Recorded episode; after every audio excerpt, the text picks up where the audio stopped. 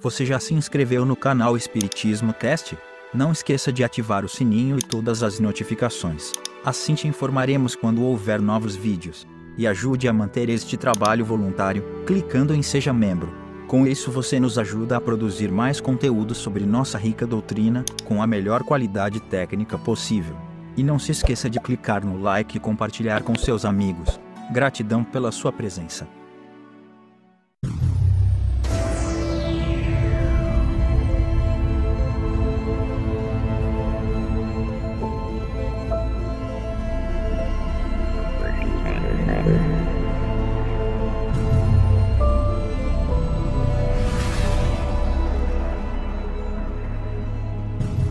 Meus amigos, como é que vocês estão? Sejam bem-vindos a mais um estudo da Gênese, os milagres e as predições segundo o Espiritismo, ou mais especificamente nesse capítulo 6 aqui, uma série de Carl Sagan, que no último eu fiquei meio sem palavras assim, que a gente falou sobre a criação universal. A gente está falando sobre conceituando, né? Quem, quem está nos ditando essas mensagens é o espírito de Galileu Galilei. E aí tem certas coisas que são tão profundas, tão profundas e até poéticas, mas a gente não consegue chegar. E na última vez eu fiquei com uma cara de tacho, sem saber direito o que falar, porque as coisas me calaram fundo na alma, assim, de uma beleza e de uma profundidade incrível. Mas hoje nós vamos falar sobre os sóis e os planetas, então eu acho, só acho, que vai ficar um pouquinho mais fácil de interpretar. Olha, estamos nas aulas difíceis, hein, de entender, mas não poderia ser diferente. Até a nossa ciência patina quando está falando de Big Bang, para trás do Big Bang, quem que foi que, que deu o Big Bang, a ciência fica que nem eu no último programa sem saber o que falar. Porque nós não chegamos lá. Quem sou eu?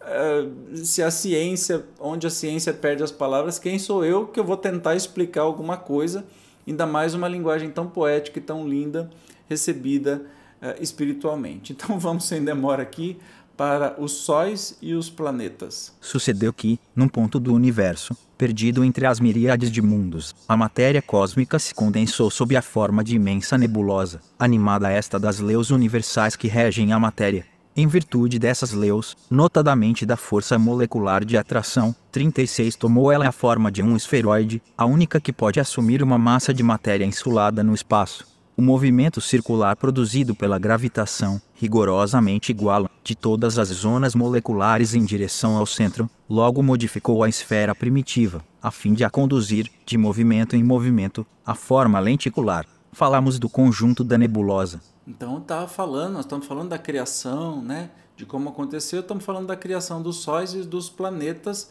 e aí ele vem nos dizer sobre uh, que a matéria cósmica começou a se condensar em forma de uma nebulosa e atraído pela força da gravitação.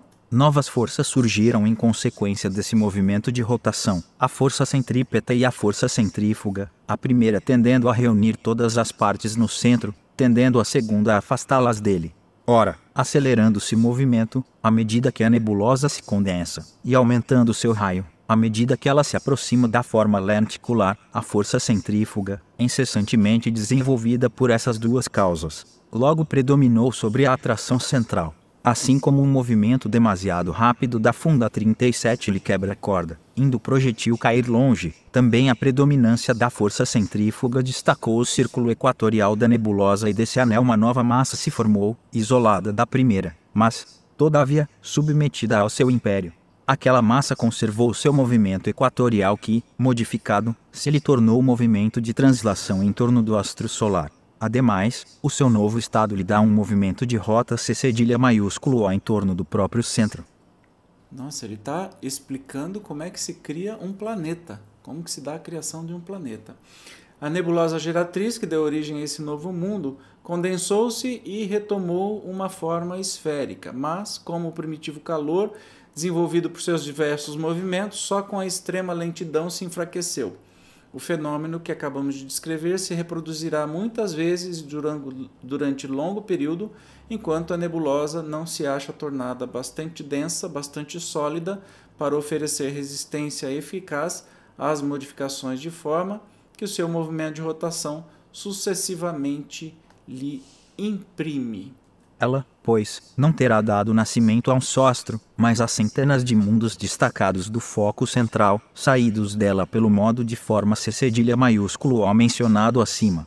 Ora, cada um de seus mundos, revestido, como o mundo primitivo, das forças naturais que presidem a criação dos universos gerará sucessivamente novos globos que desde então lhe gravitarão em torno, como ele, juntamente com seus irmãos, gravita em torno do foco que lhes deu existência e vida. Cada um desses mundos será um Sol, centro de um turbilhão de planetas sucessivamente destacados do seu equador. Esses planetas receberam uma vida especial, particular, embora dependente do astro que os gerou. Olha, Galileu Galilei é um pouquinho complicadinho nas explicações, hein? É, digamos que você precisa ser um aluno muito exemplar para poder chegar lá. Mas ele está falando da criação dos, dos sóis e dos planetas, né? Da, oriundos das nebulosas, dizendo que isso aconteceu, acontece hoje, neste momento estão sendo criados planetas e novos sóis, e vai acontecer sempre. E estas forças continuam agindo. Você sabia, por exemplo, Tá, a Terra gira em torno do Sol, é uma órbita elíptica, não é redondo, né? É uma coisa mais ovalada, que nem o ovo de Páscoa. Ah, só que o Sol também gira na Via Láctea. O sistema solar também gira na Via Láctea. E provavelmente a Via Láctea, é a nossa galáxia, gira em torno de algo maior enfim, é, um, é uma dança dos mundos assim incrivelmente intensa e imparável, não, nunca vai parar. Os planetas são, assim, formados de massas de matéria condensada, porém, ainda não solidificada, destacadas da massa central pela ação de força centrífuga e que tomam, em virtude das leis do movimento, a forma esferoidal, mais ou menos elíptica, conforme o grau de fluidez que conservaram. Um desses planetas será a Terra que, antes de se resfriar e revestir de uma crosta sólida, dará nascimento à Lua, pelo mesmo processo de formação astral a que ela própria deveu a sua existência. A Terra, doravante inscrita no livro da vida, berço de criaturas cuja fraqueza as asas da divina providência protege, nova corda colocada na harpa infinita e que, no lugar que ocupa, tem de vibrar no concerto universal dos mundos. Tô falando que ele é danado ele é poeta mais do que qualquer outra coisa. Então ele vem definir aí como é que uh, os planetas são criados, né? É, como os sistemas solares são criados e com que beleza, que poesia que vem dizer isso. Se você assistir qualquer programa é, que fala de ciência, de como aconteceu desde o Big Bang, você vai ver que ele está falando exatamente aquilo há 160 anos atrás. É lindo demais ver isso, né? Que sobriedade, que, que base fenomenal que a doutrina espírita é assentada.